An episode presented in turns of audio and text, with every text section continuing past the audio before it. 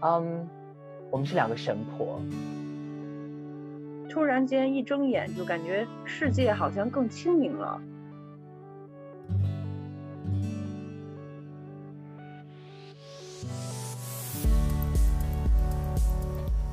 Hello，大家好，欢迎来到神神叨叨，听我跟露露一起神神叨叨的胡说八道。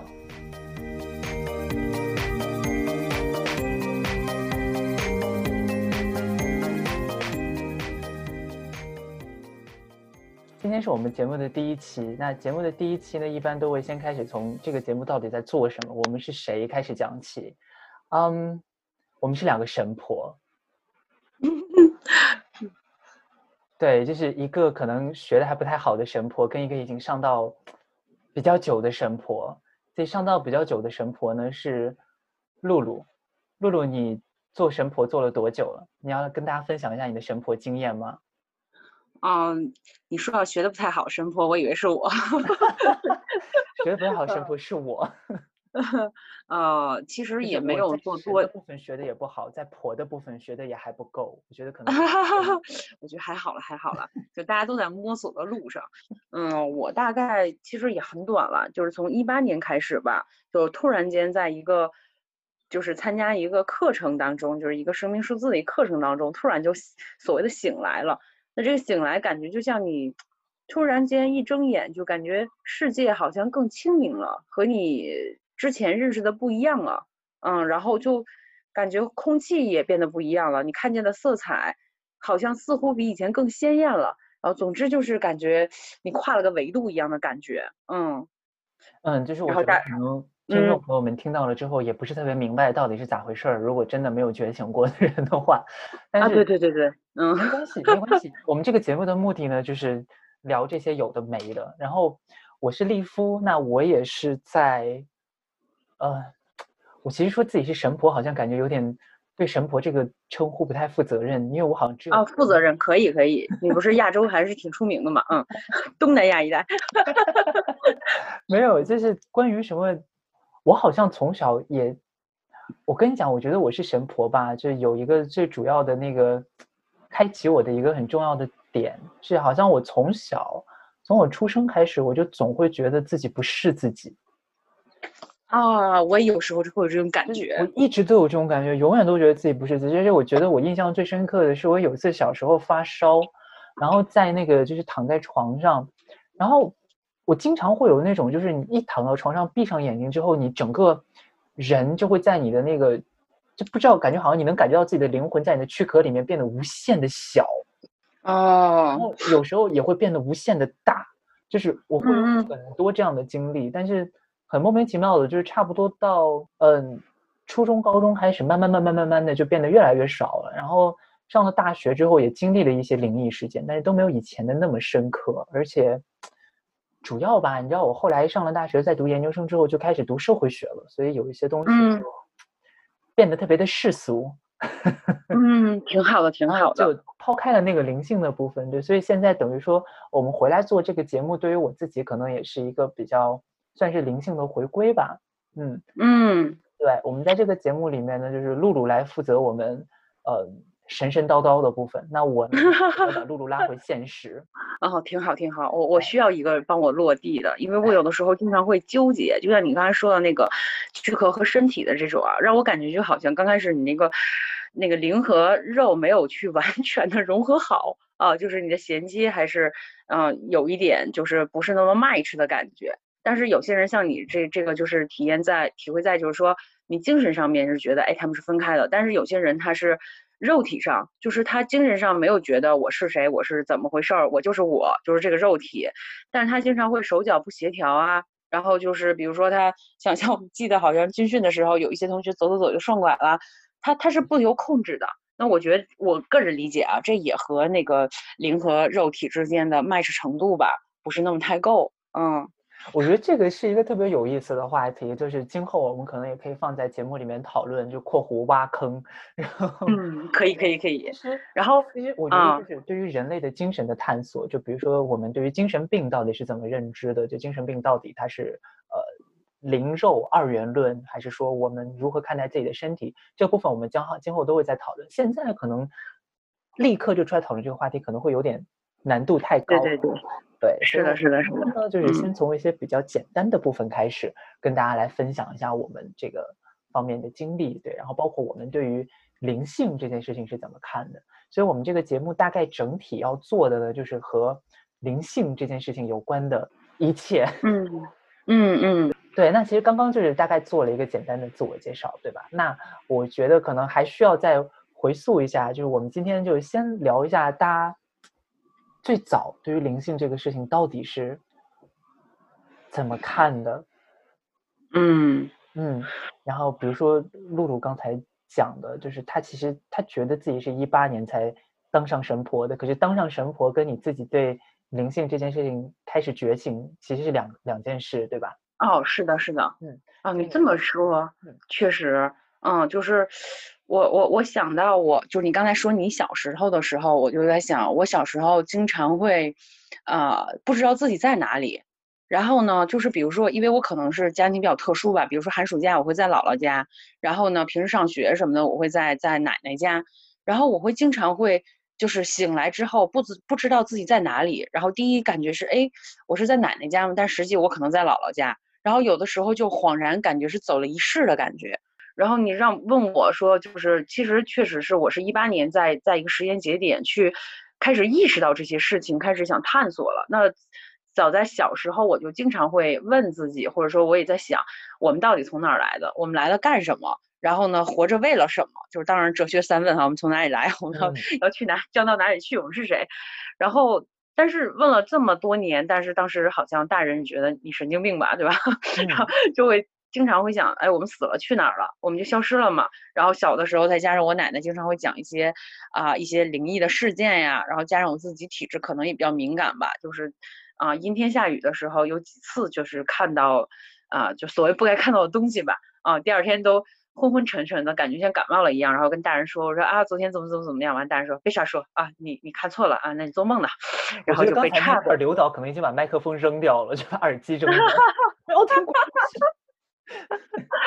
哦，就就就确实一直在呃想为什么。然后到了这个就是中学之后开始看小说嘛。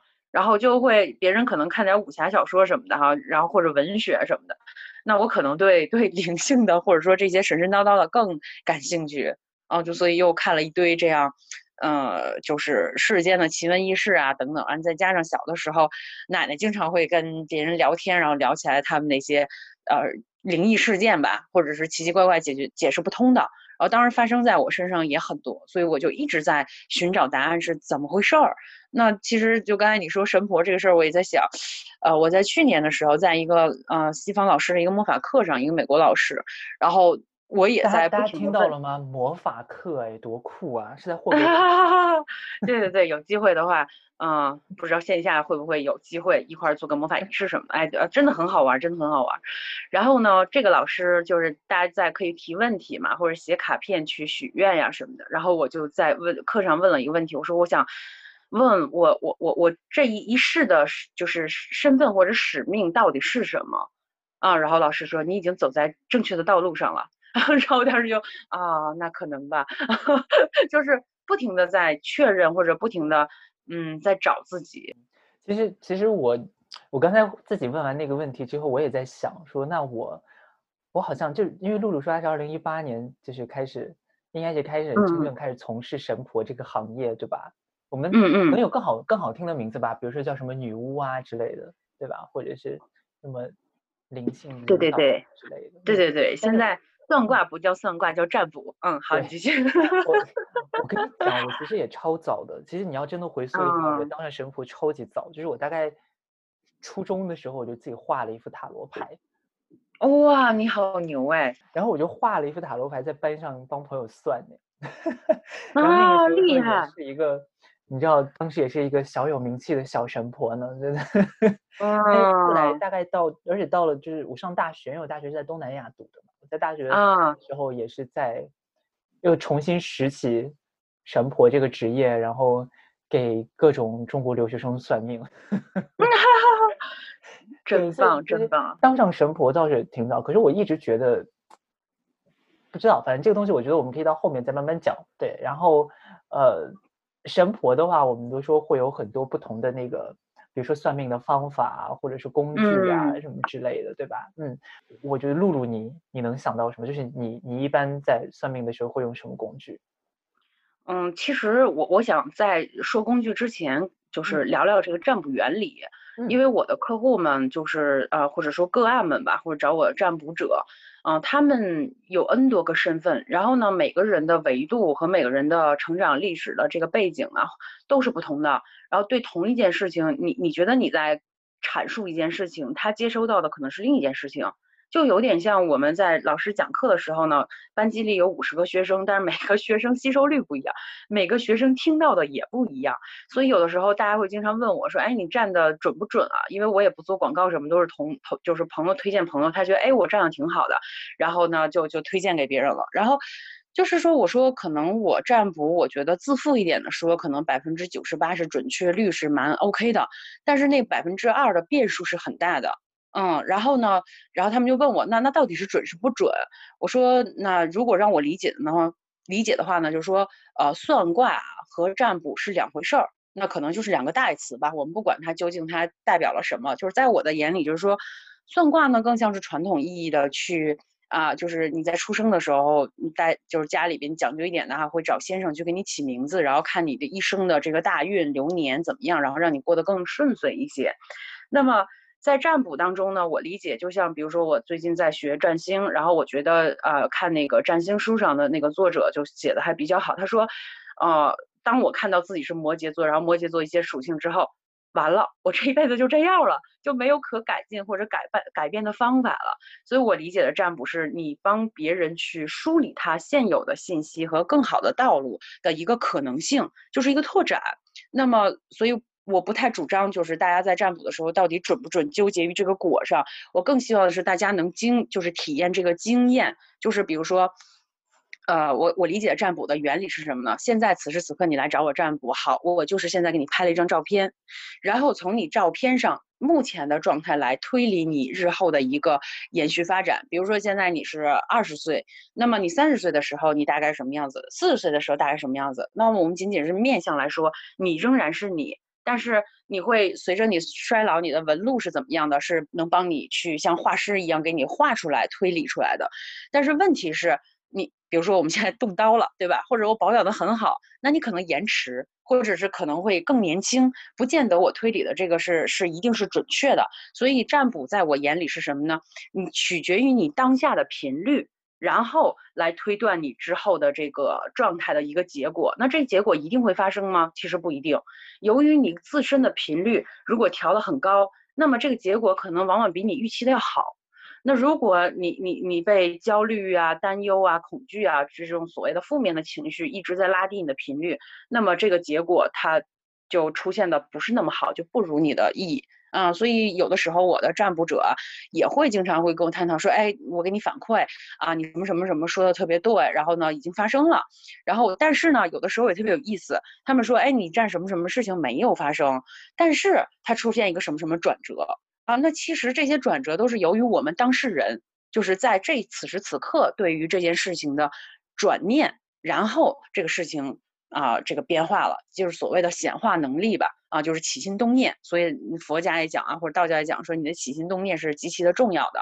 嗯，所以还有一个可能性不太准呢，就是说，哎，我说这个什么什么事情会发生，但是呢，由于它这个来这个这个阴阴差阳错吧，它这个时间节点错错后了，也有可能提前了。其实这个就是让我理解的时间，它不是一个线性的。就是不是过去啊，然后现在和未来的一个，有可能是我们跳在时间之外之后，发现时间是一个点，可能是一只网，那预测的一些事情，它就会在不同的时间节点会穿插的这样的一个，这么讲有点抽象啊，回头咱们俩可以聊聊玛雅历再去聊这些。所以在我看来，占卜就是，嗯，它是一个，呃，不确定性，但是我们可以寻找规律，或者是寻找一些轨迹去推测一些信息。那么。至于这个结果好坏，我觉得不重要，而重要的是我们怎么去分析我现在有哪条路，我怎么去看我手里有什么牌，怎么把我的牌打到极致。嗯，这这是我对占卜的原理和嗯比较好的一个正向的一个导向吧。嗯嗯，对，我觉得露露刚才说的特别的有道理。然后我刚好露露也碰到了我们今天这一期的一个重要的话题，就是占卜到底是什么。然后，嗯，其实我觉得我们刚才一直在讨论说，我们两个都是做神婆的，可是神婆到底干嘛？这个事情可能我们也还没有搞清楚。就是，对对对，神婆最主要的一件工作呢，就是算命。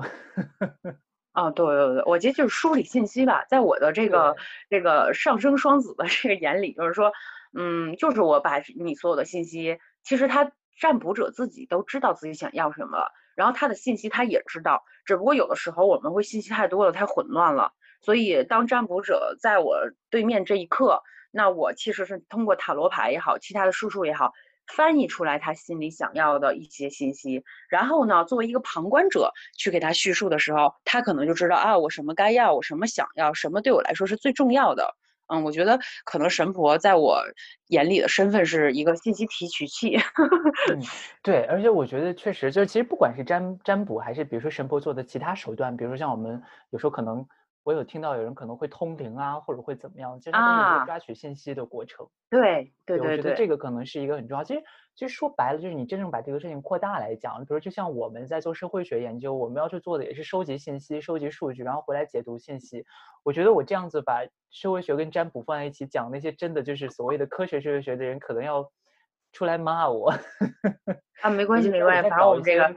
一些封建迷信哈，对，但是我觉得封建迷信又怎么样呢？就是其实封建迷信它既然存在，我觉得就一定有它一定的道理，而且我觉得，呃，可能科学本身它所拥有的那一套逻辑，跟它拥有的那一套做事的方法，跟看世界的角度，其实本身也是有一定的局限性的。所以我们在这里要讨论的呢是。呃，从归根结底来讲，我们都是在抓取信息，只不过对，呃，我们现在脑子当中理解的打引号的科学吧，可能它抓取信息的方式是非常物质性的，就是非常具体、非常实际的，对，实证的，就是我抓取到的信息和你通和你来通过同样的方法抓取到的物质性的信息一定是一样的。对，是通的，实证的嘛，对吧？嗯，对，是通的。嗯，其实其实像是因为这个就是所谓的唯物主义嘛，就是有一个物体在那儿，然后我去真的看到这个物体，跟你真的看到这个物体，我用同样的方法跟你用同样的方法看到物体，肯定是一样的。对对，是这样的。上的东西，但事实上，其实，在精神层面呢，这个就很妙了，就因为其实 现在在科学界，就算是在精神分析领域，比如说有一个学科叫精神分析，然后也有一个学科是脑科学。那这两个学科其实它是在讨论人的精神层面的部分的时候，就会有很多部分其实没办法实证的。然后在这个时候呢，就是包括脑科学跟精神分析，然后可能也会有很多呃真正的医学学者会认为说脑科学本身可能就是伪科学。所以在这个领域上面，我们就会去讨论说，哎，那到底就是科学的这个所谓的唯物主义，它就是真的那么理所当然的吗？对，也不见得。对，因为我觉得其实唯物主义的一个很重要的问题就是，他认定了就是所有人只要通过一样的方法看到的东西一定是一样的。这也就是说，嗯，这他们的框框里面，他们认为某一个东西的形态只能是一个框框，所以这个就会让世界变得很单调。就是所谓我们现在都在讨论说我们要多元，要有不同的声音，但这个东西其实。在现在的科学框架里面，其实我个人觉得是很难实现的。就是如果以现在科学的思考方式来说的话，我觉得这个也是我为什么要呃想要说说来对灵性感兴趣。就是我作为一个所谓的社会学者，为什么突然间会对灵性这个东西感兴趣？本身可能跟我自己的经验也有关系。因为我是一个不是那么标准，就是我生来是一个男生，可是我其实不是那么标准的男生，就是我会有很多。很娘的部分，所以我才说自己是神婆嘛。对，就是 挺好的。我觉得可能我去找到神的部分呢，之前呢，可能是先去攻克了婆的这个部分，心里面婆的这个部分。就是我会觉得说，呃，因为我从小就不太符合家长、学校要求的那个所谓的男孩子该有的样子，所以我其实一直在思考说，为什么男孩子一定要这样？为什么女孩子一定要那样？所以其实，呃。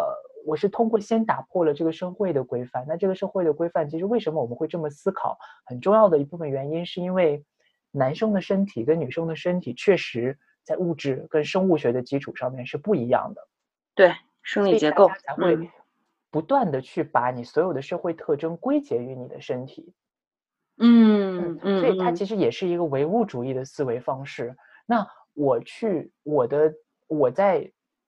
这个社会上面的性别经验里面，让我一直很痛苦的就是我我其实觉得我是一个跨性别，但是嗯，本身呢，这个因为我觉得本身跨性别这个概念对于我来说也不是特别好的能够描述我自己，因为跨性别首先就预设了男女两个固定的性别，对吧？是二元。对，但问题我并不觉得我是男的，也不觉得我是女的，所以这个时候。呃，我就不觉得我是跨性别了。可是我又要用跨性别这个，这个很复杂。我觉得我们以后可以某一期专门来讲这个事儿。那可以啊。这个经验本身就让我觉得说，哎，好像这个世界上面有一个逻辑，然后再把所有的东西固化，那这个东西会带来很多麻烦。思考说，哎，那到底我们要怎么样去打破这件事情？所以这个时候可能才找到说，哦，原来我可以通过。占卜这个形式，就是或者比如说，我去就是这个状态，才让我去找到了那个所谓神婆里面的神的部分，嗯，就是去找到自己的精神到底在精神到底应该怎么样去理解它。就是我们其实抓取信息的模式，并不一定只要是物质的，就它不一定一定要以物质为中心。我们也许每一个人通过不同的视角抓取到的信息是不一样的，即便它真的是物质。就比如说像我们以前小学课本上面学的那个画杨桃的故事。它是一个椭圆形，从另一面画，它是一个五角星形。所以，就算真的是同样的物质，我们从不同的角度去看，得到的信息也是不一样的。必须先承认说，这个世界上有很多不同的抓取信息的方式，跟得到不同信息的模式。然后，这些信息并不一定都是有用的。当然，其实就算你用科学数科学方法收集到的数据，也并不一定都是有用的。所以，其实我们用灵性方法收集到的数据，也并不一定都是有用的。但是，我们要怎么样去过滤这个信息？怎么样去解读这些信息？怎么样结合现实？这个可能就是神婆们的工作了。我觉得对于我来说，占卜最大的意义，或者对于我来说，我觉得占卜很重要。为什么我们要开这个节目去讲神婆、去讲灵性、去讲占卜？呃，可能就是因为它本身就是一个不同于我们讲的唯物主义科学的一种另外的。抓取信息，如果我们觉得抓取信息、分析信息就是科学的话，那占卜很有可能就是不同于灵性科学、不同于理性科学的另外一种，可能叫灵性科学的东西。对，所以我觉得我们这个节目可能主要要讲的还是这一块的部分。就比如说，哎，我现在比如说露露找人去去帮人算塔罗牌，他收集到了一些塔罗牌面给了他一些信息，让他当场看到那个人，可能会读到那个人的气场，读到那个人的一些状态，然后再结合塔罗牌的信息，可能会呃让信息变得更准确。所以有时候。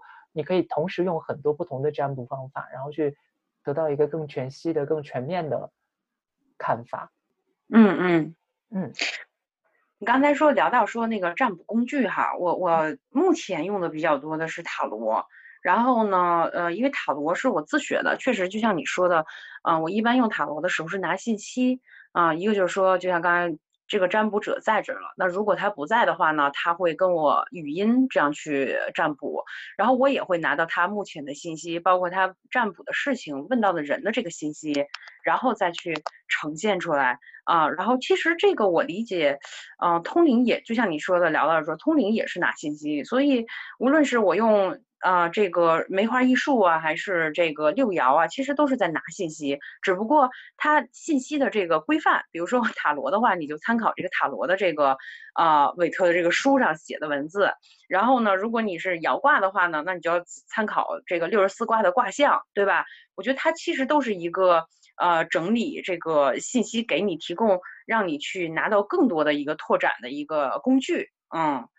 然后我另另两套用的比较多的是去年的那个魔法课那个老师自己研发的一个叫银月石的一种石头，然后它呢就是啊上面绘制了一些图案，然后你拿到一个图案就是代表一个信息，就有点像符号学一样啊，然后还有配套的卡牌，就是这件事情什么时候发生最好，或者是什么时候要注意什么事项。然后另一套呢是北极星的那个呃占卜工具，也是上面一些文字配合一些符码。其实我觉得，就是人类的原始的这个啊直觉呢，更是通过视觉动物吧，我觉得会会信息更多一些。比如说看到好看的卡片呀、好看的石头啊、图案呀，然后包括一些啊小用具啊，这些金属制成的一些啊像小猫啊，或者是人物啊，或者天使啊，这些你可能最直白的会拿到一些原始的信息。嗯。我我占卜工具好像目前就这些，剩下的通灵的话，可能我觉得太悬了。嗯，所以嗯，简单的吧，这是我们这个节目的介绍，就我们现在介绍节目就介绍了好久，但因为其实是这样，第一期我们主要的目的也就是跟大家介绍一下我们这个节目到底要做什么。可能听到现在大家也不明白我们到底要干嘛，我们其实就是 没事，慢慢听吧。对，我们其实就是聊天，就没有什么特别呃核心的议题。但是，嗯，因为我们本身站在的一个立场，就是我们可能要去怀疑说现在的那个唯物主义的科学，那其实唯物主义科学的一套思维逻辑，就是呃某一件事情，只要你做出了劳动，你就一定要收到结果。在这么现代社会的一个思维逻辑，我们可能也是尝试去。呃，做出一些不同的东西来，就是可能我们不一定为什么一定要产出一个很规整的结果呢？就是也许就像我们说的，我去通过这个节目散发出很多信息来，那这些信息可能有些对某些人是有用的，有些对某些人是没用的。那是的，所需嘛？对对，其实没有必要说一定要是一个特别漂亮、特别规整的一个结构。那其实。特别漂亮、特别规整的结构其实是好的，就是大家听起来会特别轻松，因为我会看到题目之后就知道，哦，这一篇这个十五分钟里面就是我要听的所有东西，我就点开它听。但是对于我们这种可能就会说，哎，题目好像是我想听的，但点进去听一听、听听，哎，他们是在说。说些什么？我就是这个部分我不想听。哦，对对。那我觉得你就可以跳过，就是因为现在有很多机，有很多功能嘛，对吧？就是对对对。我们在听的时候都有很多功能可以帮我们去调整这个部分。就是我觉得每一个人其实只要稍微做出一点努力，那这个世界它其实就会变成一个特别包容的世界。就是嗯，同样的一个东西，每一个人可能都能拿到他自己想要需要的部分，而不是说这个部分就是。专门为了这一部分人，这个部分就是专门为了这一部分，让每一个人群都分得特别开。我觉得这个东西也是我一直以来在这个社会上面生存下来到目前为止的一个很不舒服的状态，就是我总觉得这个社会会把人按照一些规范分得特别清楚。这样，比如说，比如说，如果是按照两年前的我吧，特别执着于在科学世界里面生存的我，如果那个时候的我看到露露的时候，我会觉得说：天哪，就是。这是一个神婆哎，她在说些什么封建迷信？就是 我想要认识她，我可能也会觉得说那个是神婆那一挂的人，我就不要去跨过那个哦，贴了个标签。对，但是我觉得我们这个节目的可能一个作用，就是也是在尝试说，看是不是有一些方法能够来打破这样的过程，就是让不同的人都可以在同一个节目里面拿到信息，而且我也可以允许呃我不需要的信息出现在我的这个框框里面。呃，一方面是这种冠冕堂皇的理由，那其实还有一个理由就特别不冠冕堂皇的，就是我们两个比较懒啊，对，我们两个比较随便，对，就是呃，可能就是想要聊一些你知道有的没的，然后也没有很想控制这个节目，是这样。嗯，刚才你说到这个封建迷信的科学，其实就是像你说的，这个社会目前为就是来说，有点包容度不是那么够。就是大家尽量的把都大家格子都划划分越细越好，就是西方的科学嘛，对吧？就是细分再细分再细分。但是作为中国人来说，我们的这个传统文化也好，或者老祖宗也好，它是一个呃综合性的，就是就是像孔子讲君子不器，就是你不是一个工具型的人，你要更去完善自己啊。所以我理解就是说，中国的传统文化和西方它不是特别的一致，就是说我们。现在的社会更二元对立，要么就封建迷信，要不就是科学。那么好多东西又没有办法用科学去证实，那就像就像现在没有办法就是解决的，科学也解决不了一些事情，所以我们只能是封建迷信。如果是他帮我解决了一些问题，或者是给我了一些呃好的方式方法，就是比如说生病了吧，啊，我去打针吃药没治好，但是我求神拜佛，嗯，只是举个例子啊，哎，它有用了。那我觉得我管它能不能被科学 证实，反正它有用产生效应了就可以了。但是像你说的这个包容度啊、二元对立呀，我觉得很多嗯不够包容都是原因，都是就是不太了解，视角比较窄。就像你刚才说的画杨桃那个，我一下子就想起来，就是有一部电影叫《三摩地》，是一个灵性片子。哎，那个你看过没有？三摩地。哦，我回头我特别强烈推荐你去看一下。它应该是出了，呃，我是看了第二部，那其中有一个场景挺震撼我的，就是，嗯，就是他举了一个盲人摸象，就是说我们在呃精神领域里边，它不像是科学，它是可以看见摸得着的一个物质能证实的。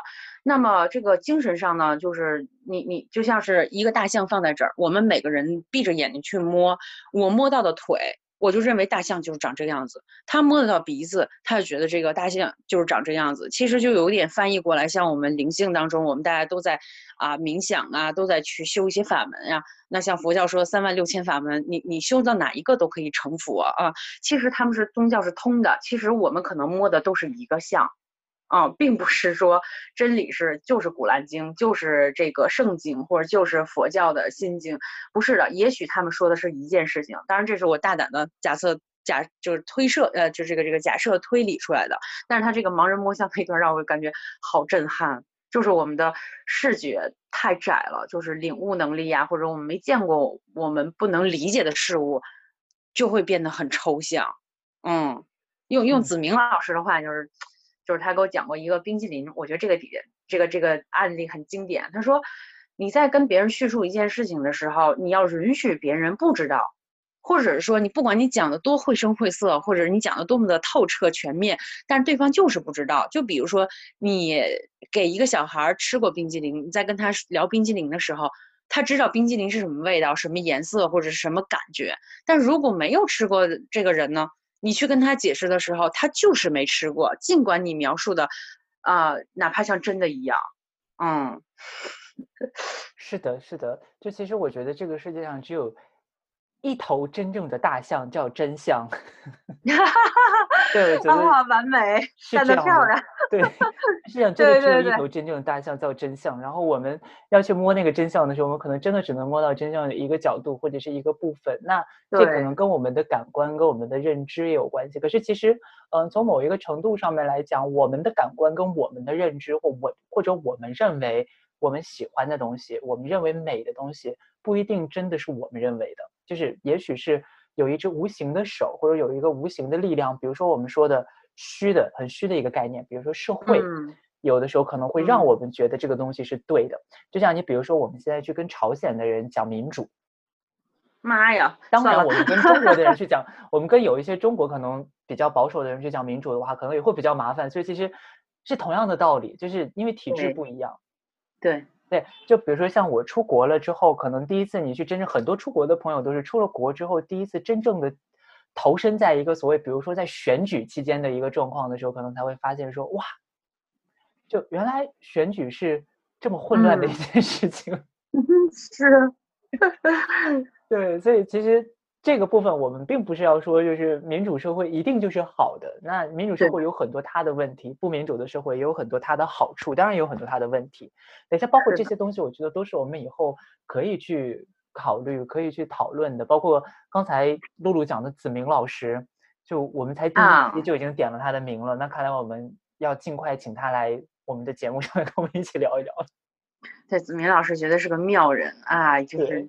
我发现周边你们都是一个个宝藏，就是 要深挖。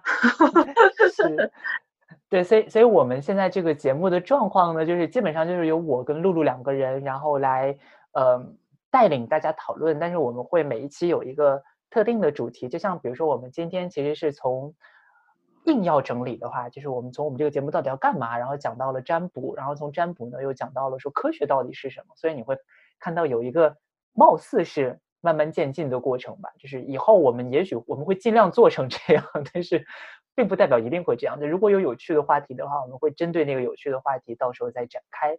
对，那我们每一期呢会针对我们的话题，然后再请一些比较有意思或者是有资本的嘉宾，然后来跟我们一起讨论。嗯嗯，所以那个时候呢，可能我们能展开话题的那个。元素也会更多，因为如果只是永远都是我跟露露的话，我们两个该能聊的东西也没有那么多。对，是这样的，是这样。对，就我们两个其实很冷漠的。其实我觉得咱们这个这个这个题外话，就是这个节目呢，我觉得还有一点，我想要达到的一个目的就是，呃，希望能激起来一些人的深度思考，就是。我我经常会觉得我在一八年算一个节点吧，之前就感觉像是梦一场一样，就感觉好像我活过吗？啊，那那真的是我吗？就是十年前的我是我吗？去年的我是我吗？昨天的我是我吗？就有的时候我会发现，同样的事情，同样的出现了，然后我发现我和之前的我想法完全不一样。从二零一八年开始啊，我就觉得我的之前就像梦一场一样，就感觉思考的也不同了。就是，所以我希望咱们这个节目能就是激起来很多人去啊，就是哪怕一个点。啊，一句话，一个词，让他去思考了。我觉得，哎，这个可能是我追求的。就是我觉得，我自从一八年之后开始动脑子啊，就是引号的动脑子，和我之前完全的无觉知的生活，真的是两个人。但是，当然，动脑子也不是说代表说让你想很多啊，是是你对人生的理解，或者是对问题很多的一个深入的思考。就哎，原来我可能看这个问题就到这儿了，哎，但是他说这个点有没有这个可能性呢？然后再去想一其他的关联性。嗯，所以像从生理角度来讲，我们人类就是这个样子，就是说我们大脑是消耗体能的，就是就是很明显的一个一个，呃，器官。所以相对来说，我们是能不动脑子就不动脑子，能不思考就不思考。嗯，所以现在只能是我想学做饭，我就找一个做饭的节目啊；我我想学英语，我就找一个学英语的节目。嗯，所以就是更针对性。但是有的时候，我觉得。你越局限性，就是你越针对，就越局限，就限制了你其他的多元的一个生活方式的一个可能性吧。嗯，其实我们这个节目要讲的就是一个让大家能够怎么讲去接受不同的思维方式吧。所以为什么我会，这也是我一直在讲重复一件事情，就是为什么我会从一个。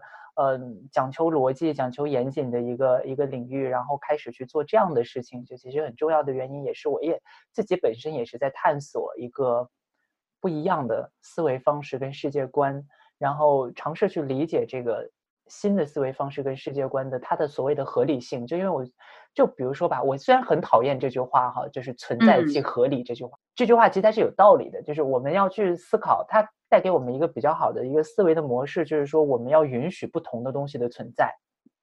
对对对对。但当然这句话本身我很讨厌，为什么？就是因为你知道，嗯，有的时候吧，就比如说我们说一些性少数者，比如说像同性恋或者是双性恋，去跟别人出柜的时候，然后很经常的状况就是，呃，可能吧，状况是这样，就是假如说我去跟一个人出柜，然后我说，哎，我是同性恋，然后其中我出柜的那个对方那个人可能会说，啊，你是同性恋呐，那你要。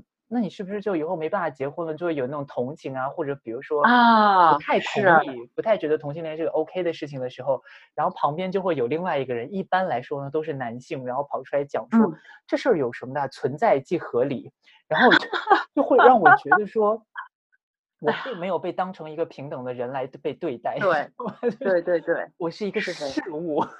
哈哈哈，你你说这个，我我想插一句啊，就是，嗯，其实在我之前冥想也好，或者催眠当中也好，拿了很多信息，然后包括我和灵性小伙伴也会讨论这些，啊，这个东西，因为发现一个共性就是什么呢？我们在灵修之后吧，我们的欲望会越来越少了。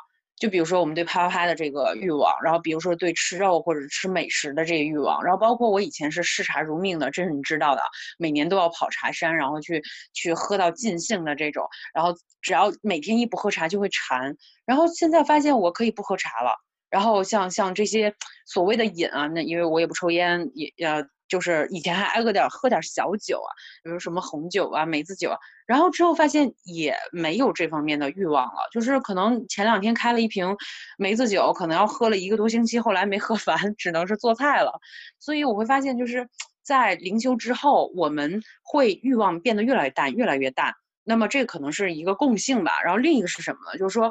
呃，我我刚才提到说，在冥想当中，还有是在催眠当中，发现了一个比较高维度的一个世界，那那有可能是假的啊。那么在我看来，或者说我跟其他精灵小伙伴去探讨，很多高维世界它是没有性别的区分的，就是比如说四维它可能就没有实体了，那就是五维可能它就没有性别，或者是没有任何的一个，它只能是一个意识流，或者是光啊，或者什么。哪哪天我们再就这个话题再去讨论啊。所以基于这个。就是我们拿到了一个另一个信息，就是发现很多高维的生物是雌雄同体的，就是他们能，嗯，自给自足。包括我记得我曾经看了一本书啊，就是说，啊，他提到就是说很多在，那就是在远古时期的时候，呃，一些修行者在喜马拉雅山洞里边去修行的时候，就是我去看到那个书记载，他们是刚开始可能就是吃点水果，后来就变成只喝水，后来就是连水也不用了，就是好多年就是一直在那儿坐着的一个状态啊。那那么这这个也有一些人有歧义啊，那只是说他会啊这样一个生存方式，就是有点像植物一样光合作用了。啊，或者说我我我什么都不需要了，但是我存在，我可能连呼吸都不用了啊。然后还有一个，它里面提到的就是，当时是没有一个就是通过生理上性交去产生一个孕育生命的一个状态。那在在他们那个书上记载，就是，嗯，这个人可能想，哎，我可能想要孕育一个生命了。那哪怕他是一个男士啊，那他只要一个思想，一个创化。哎，他就可以受孕，然后生育这个孩子，啊，就是就是，那如果按照我们今天社科学社会来来听这个事情，就感觉啊，这个完全不太可能，怎么可能呢？对，但是那个时期就是可以的，就是完全用思想去创造生命，哪怕是一个人，一个男性，他都是可以孕育生命的。所以，我我理解就是说，高维的生物，包括现在就是一些啊海洋生物，它也是雌性同体的。所以，我觉得人类现在就是。趋于社会的条条框框和一些思想的植入，嗯，我们才会更加的二元对立，或者是更加的不能接受那么多。然后呢，我就发现说啊，我们的局限性其实是就是社会给我们强加的，因为我们就是就是其实是一个雌雄同体的状态。那么即使不是生理上的，但比如说像我吧，我从小我爸爸希望有个。儿子哈，然后但是我是个女孩子，然后他就一直会说，哎呀，就管我叫儿子儿子，然后我就会身份有所认同有偏差，然后我就经常问自己，是不是我足够强大了，我爸爸就高兴了，是不是我真的变成男生了，他就高兴了？其实可能后来想想，我可能和原生家庭也有一些关系吧，就是性格呀比较强势啊，比较要强啊，希望自己像个男孩子一样，嗯，就是。哎，怎么说到这儿了？又跑偏了是吧？然后我就发现说啊，原来我在这个情感上付出的时候，是有可能就是精神上的这个拉拉的这个是可能能能接受的，因为我可能觉得啊，关系特别好的小姐妹，你可以做一些事情。但是肉体上到像我现在的话，可能是我觉得我更喜欢我先生，我是我是不太能接受和女孩子就是肉体上接触的。但是精神上，我觉得我试一下，不要给自己设限。就不不不不，我我我跟子明老师聊过这个话题，他说，哎，你要不要试一试？哎，真的还是周边蛮至少有有三四个，就是曾经遇到过的想掰我的，说，哎呀，如果露露你是个 T 的话，应该是很帅的 T 啊，怎么怎么样？啊，休想骗我！我以为你要做 P 呢。啊，是吗？我我这么五单三粗的，我觉得做不了 P 吗？好了，我们不讨论这个问题了。很，好好，不拆播了。对对对，但是子明老师说了一个一个一个话，让我觉得我还是不太想尝试的。就是说，就就这个，我觉得是个灵修一样。就是你当你开始想去寻找生命的真谛，或者想寻找答案，你这个路就停不下来了。嗯，就像是你吃过一盘好吃的东西，然后再吃原来不是那么好吃的东西的时候，你可能就不是那么想吃了。嗯嗯，是一个道理。所以他说，你要轻易尝试的话呢。嗯，也是可以的，但是然后你再弯回来就费点劲了，就直回来。我说那好吧，那我还是不要尝试了。对，其实我觉得你说的那个所谓的高维世社会、高维世界没有性别这件事情，我特别理解，因为我我其实对人类社会未来的想象里面也是没有性别，至少社会上面是没有性别这个框架的，因为嗯，我在做的就是性别研究嘛，性别研究的目的就是为了拆解性别，就是为了让性别消失，所以其实。嗯，人类社会现在之所以是这个样子，它最根本的原因就是因为性别跟性是在它管理的核心的，所以它通过管理性跟管理性别，才造就了现在我们这个二元社会。嗯，所以其实，在某种程度上面来说，确实是我觉得可能，嗯，我觉得包括圣经一开始也会去讲说，呃，神在造人的时候，先造了造了男人，然后再造了女人。然后这个时候就会发现有一个性别的划分，所以性别划分似乎是跟我们这个从我们这个世界一开始就存在的。然后这个性别的划分可能不单纯只是物理生物上的划分，也有可能有那种就是所谓精神上的，就是社会角色上的划分。所以这个划分如果既然是一直一开始就存在的话，那很有可能性别这件事情就是限制我们这个社会。去往高维发展的一个最重要的一个框架之一，就我们必须先尝试打破这个枷锁，也许才能真的走向所谓的那个高维世界。有些这个本身对于我来说也是，我也是通过自己的性别身份，当然性别身份之前也一直有一些。比如说灵魂跟身体上面二元论的，就是灵肉二元论跟男女二元论，在我这边好像都不是特别的扎实。对，所以我才慢 慢慢慢的走上神婆的道路。对，哦，挺好的，我觉得一切都是一个比较好的一个体验。如果像你这个这这么聊的话呢，我我想起来就是灵性这个圈子里啊，就是一直在啊一个假说学吧，就是说地球呢它就是一个体验二元对立的一个星球。那么在这里面，你有物质，有有这个精神，然后呢，也有这些二元等等我们不想接受的事情，啊，其实我我曾经也也跟好多灵性伙伴探讨，刚开始的时候我说觉得，那为什么我们要努力修行呢？就是离开地球，然后就觉得那那那如果说我们每个人都是神的孩子，那回头我们再再。今天所有的坑之后，我们都可以慢慢去填啊，因为刚开始可能听有点费劲，就是说，如果说我们都是神性的孩子，我们都有神性，就像佛说我们人人皆有佛性一样，你都是可以回归极乐世界，或者是想去到你的自己的星球也好，那么我们来地球就是为了体验。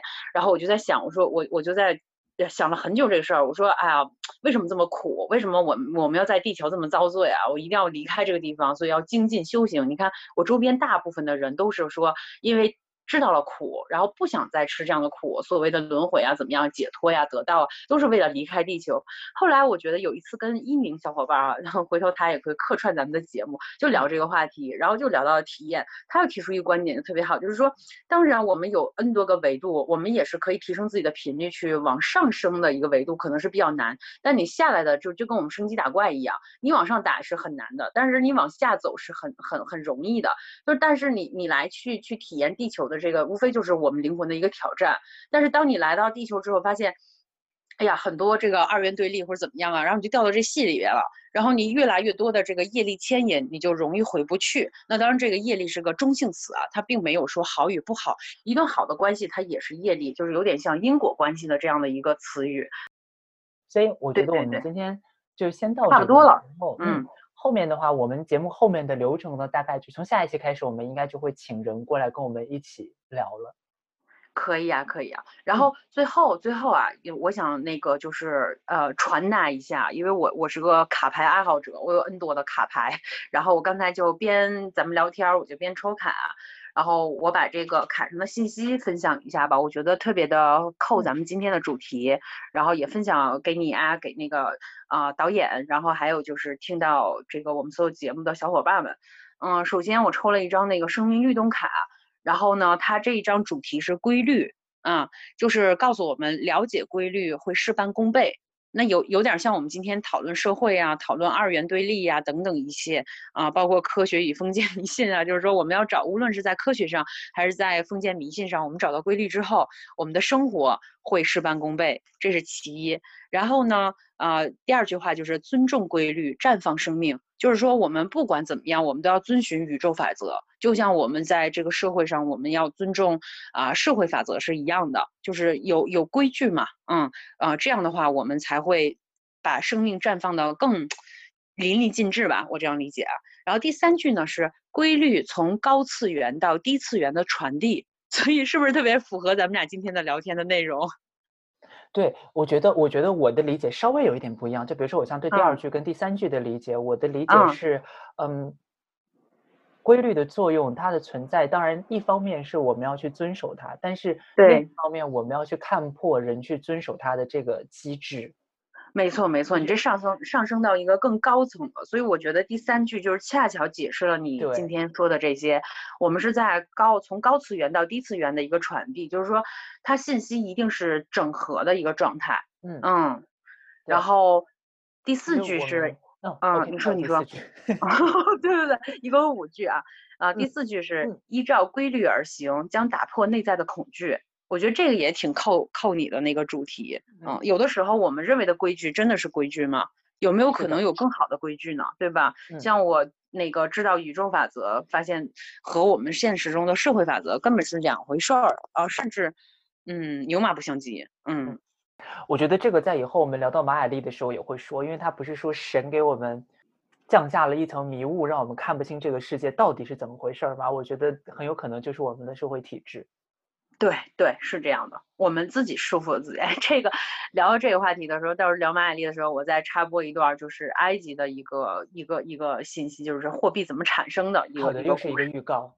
对对对对对对，好，最后一句啊，最后一句，这个卡片最后一句是尊重既定的规律界限，就是就是我理解的，还是说我们要遵循这个宇宙宇宙法则，我们可以尽量的去啊探索一些新的法则啊，可以这样理解吗？